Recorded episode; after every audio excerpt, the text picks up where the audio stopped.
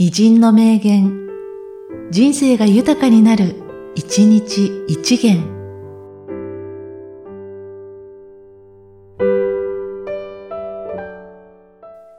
4月14日、上坂冬子。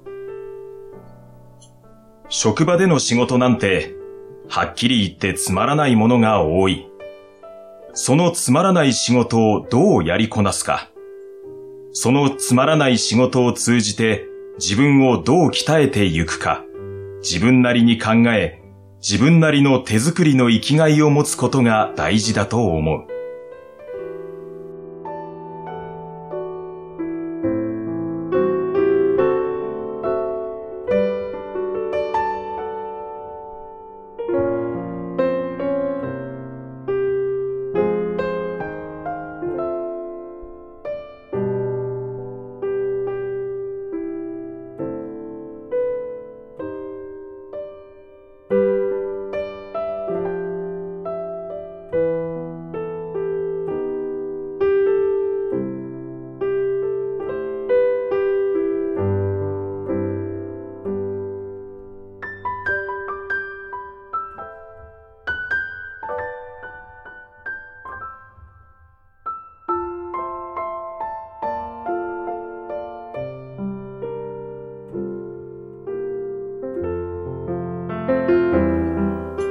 職場での仕事なんて、はっきり言ってつまらないものが多い。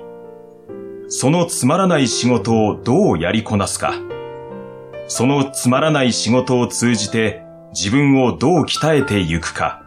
自分なりに考え、自分なりの手作りの生きがいを持つことが大事だと思う。